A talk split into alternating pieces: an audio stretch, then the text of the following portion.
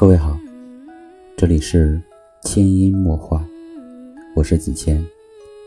今天是父亲节，在这里，我祝全天下所有的父亲节日快乐。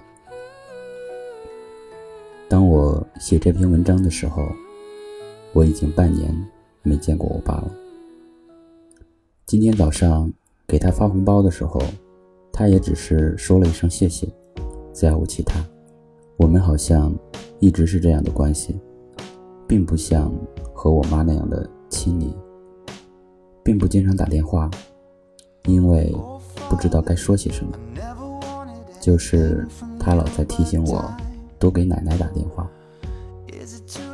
我爸老了，我已经想不起这是我去年还是前年发现的事儿。他一个冬天。一直都在戴着帽子。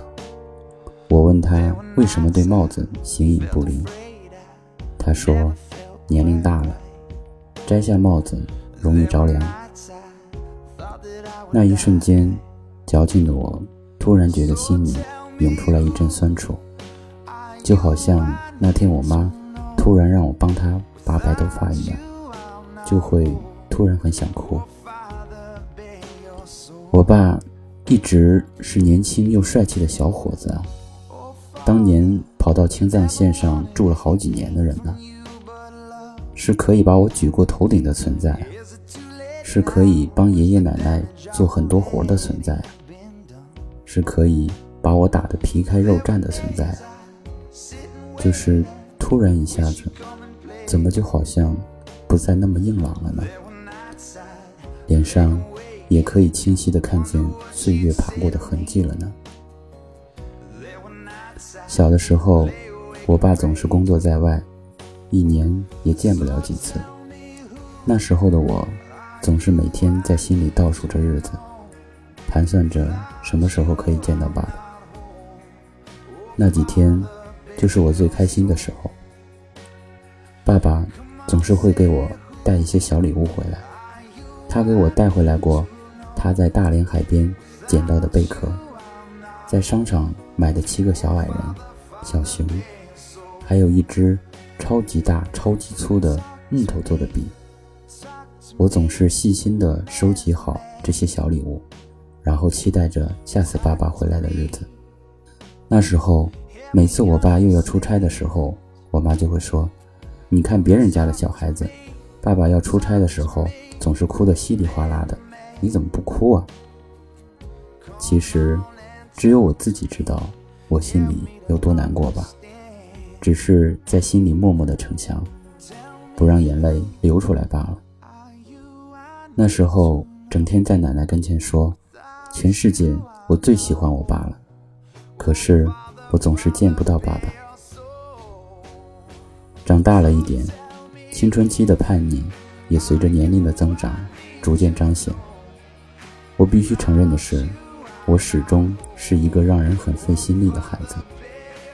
初一那一年，我就考出了以三开头的数学成绩。那天，不同以往的一顿暴打，而是我爸和我妈严肃认真地坐在沙发上，让我站在他们面前。他们问我对自己的成绩有什么想法，我就一副二皮脸的状态，不知道从何言说。那天问到最后，他们也没有混合双打。不过我还是很清楚的记得，我爸我妈眼里的忧愁与失望。真的很对不起，我从未让他们骄傲过。后来，我只身一人跨越千里，来到了这个离家一千多公里以外的城市。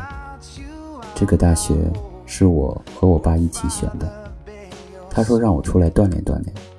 我妈在旁边坚决不同意让我一个女孩子跑这么远，但是还是熬不过我爸让我锻炼和我一颗想要飞出来看看的心。我爸我妈来送我上大学，也许这可以称作是我们三个人第一次这么远的长途旅行。平常他们真的太忙太忙了。大学报到的前夜，和爸妈住在外面的酒店。妈妈叮嘱这个，叮嘱那个，爸爸始终没有多说什么。到了学校，爸妈帮我铺床、整理衣柜、打扫宿舍，又去超市购置了一大堆的东西。妈妈在旁边依旧说不完的嘱咐，爸爸在一旁一直嫌弃他啰嗦。他们临离开的时候，我在学校大门送他们。妈妈不出意料的开始掉眼泪，爸爸在旁边也红了眼眶。他说：“真要把你一个人放这儿了，别说你妈想哭，我都想哭。”这是我长这么大第二次看见我爸掉眼泪，第一次。是在我舅爷的葬礼上，我使劲的把眼泪憋回去，等他们走远后，一转身，我的眼泪就不可抑制的流出来。我当时脑子里也是，真要把我一个人放在这儿了。之后，我爸我妈走了之后一个小时，我去操场收被子，又碰到我爸，他说突然想起来，怕我忘了收被子。所以回来帮我收了，好吧，我承认那时候又有一点想哭。其实过了这么久啊，有时候真的，一转身就发现不经意间走了好远好远，过了好多好多年。翻开老照片，我总能看见爸爸的当年。那时候他还是个瘦削的小伙子，英姿飒爽。还有点愣头青，还会给我妈写情诗，还总是窝在老家的那个小房子里看书，也有隔壁班女生给他写过情书。不止我们拥有过青春，我们的爸爸也有过青春，只不过在往后的冗长岁月里，他把他的年华都给了我们而已。但是我们都忘记了，他也有自己的梦想。他也只是一个难过时只能无奈的点上一根烟的男人了。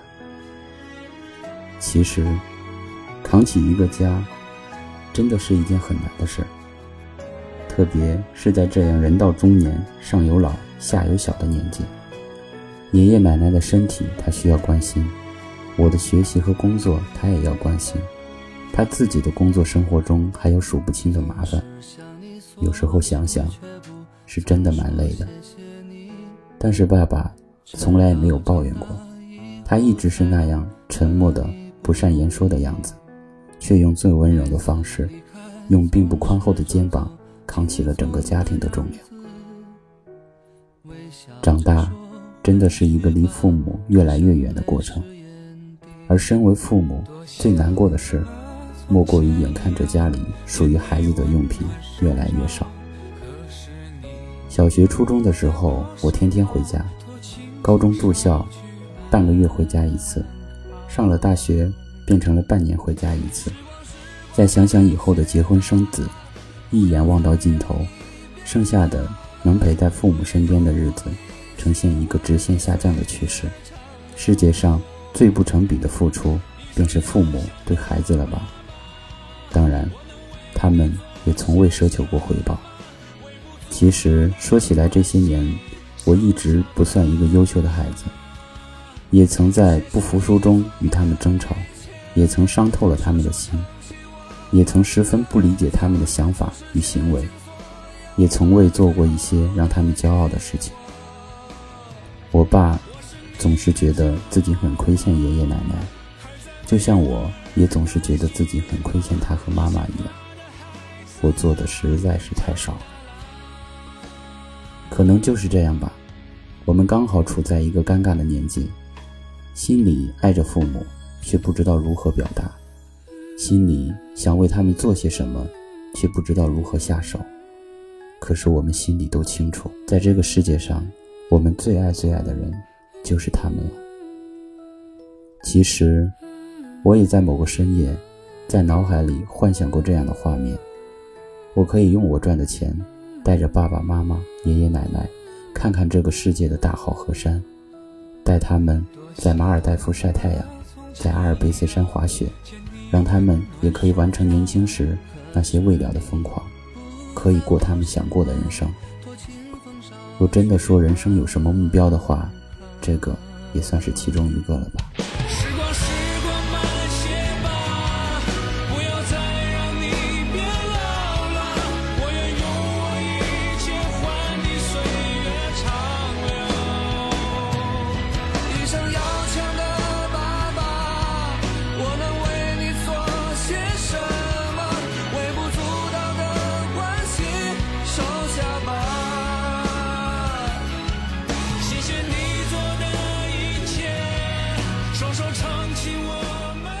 谢谢你，我最爱的爸爸。接下来的日子，